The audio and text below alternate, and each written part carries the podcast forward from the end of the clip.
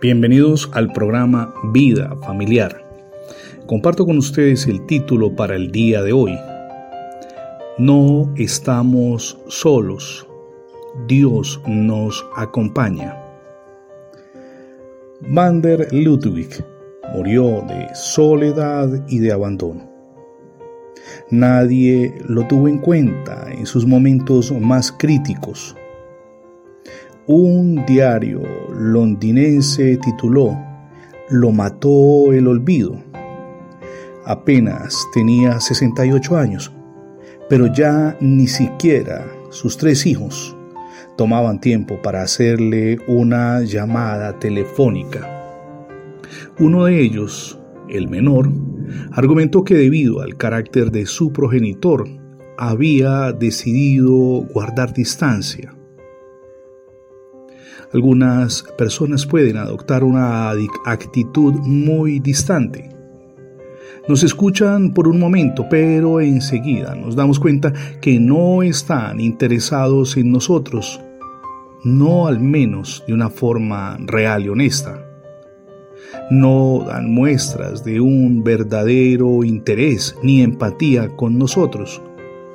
Y es así cuando estamos tristes o cuando nos sentimos abandonados, cuando nos sentimos solos o tal vez impotentes, o tenemos la sensación de haber fallado y sencillamente queremos hablar con alguien.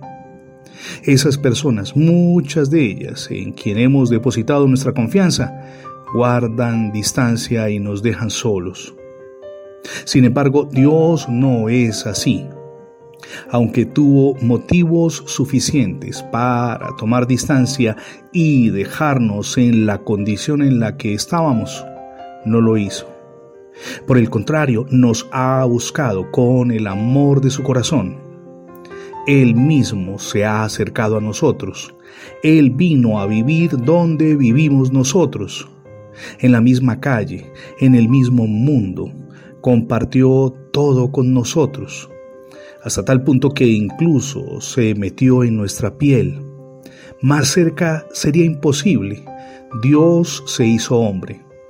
El Evangelio de Juan, capítulo 1, verso 14, dice, y aquel verbo fue hecho carne, y habitó entre nosotros, y vimos su gloria.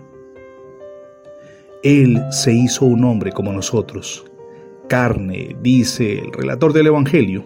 Eso significa tan limitado, tan débil y tan desamparado como lo es cualquier ser humano en esencia. Nada de guardar distancias. Su majestad y su gloria las concede en lo más profundo para poder estar más cerca de nosotros, en nuestra culpa, en nuestro dolor, en nuestros fracasos, en nuestra soledad y en nuestra desesperación. Quien se encuentra así con Dios en Jesucristo hecho hombre, experimenta algo para lo que no hay palabras. Dios no guarda distancia, está muy cerca de nosotros, está cerca de usted, de su cónyuge, de sus hijos, aún guarda su generación entera y el propósito eterno en su corazón es bendecirnos rica y abundantemente a pesar de las enormes fallas que, que cometemos, muchas de las cuales ni siquiera nos mueven al arrepentimiento.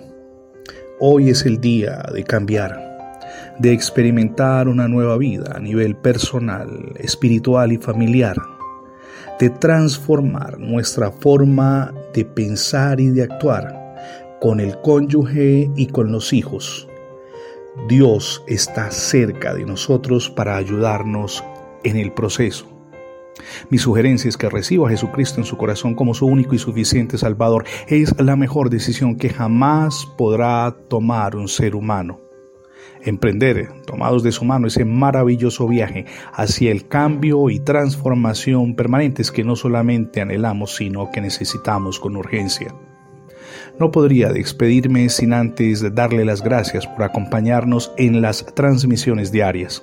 Si por alguna circunstancia no ha podido escuchar todos nuestros programas, por favor ingrese en internet la etiqueta numeral Radio Bendiciones.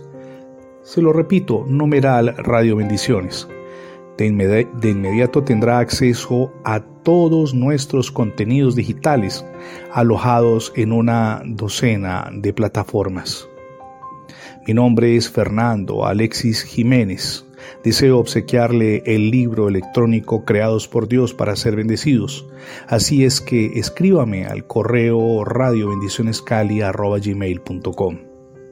Deseo que hoy Dios derrame sobre todos ustedes ricas y abundantes bendiciones.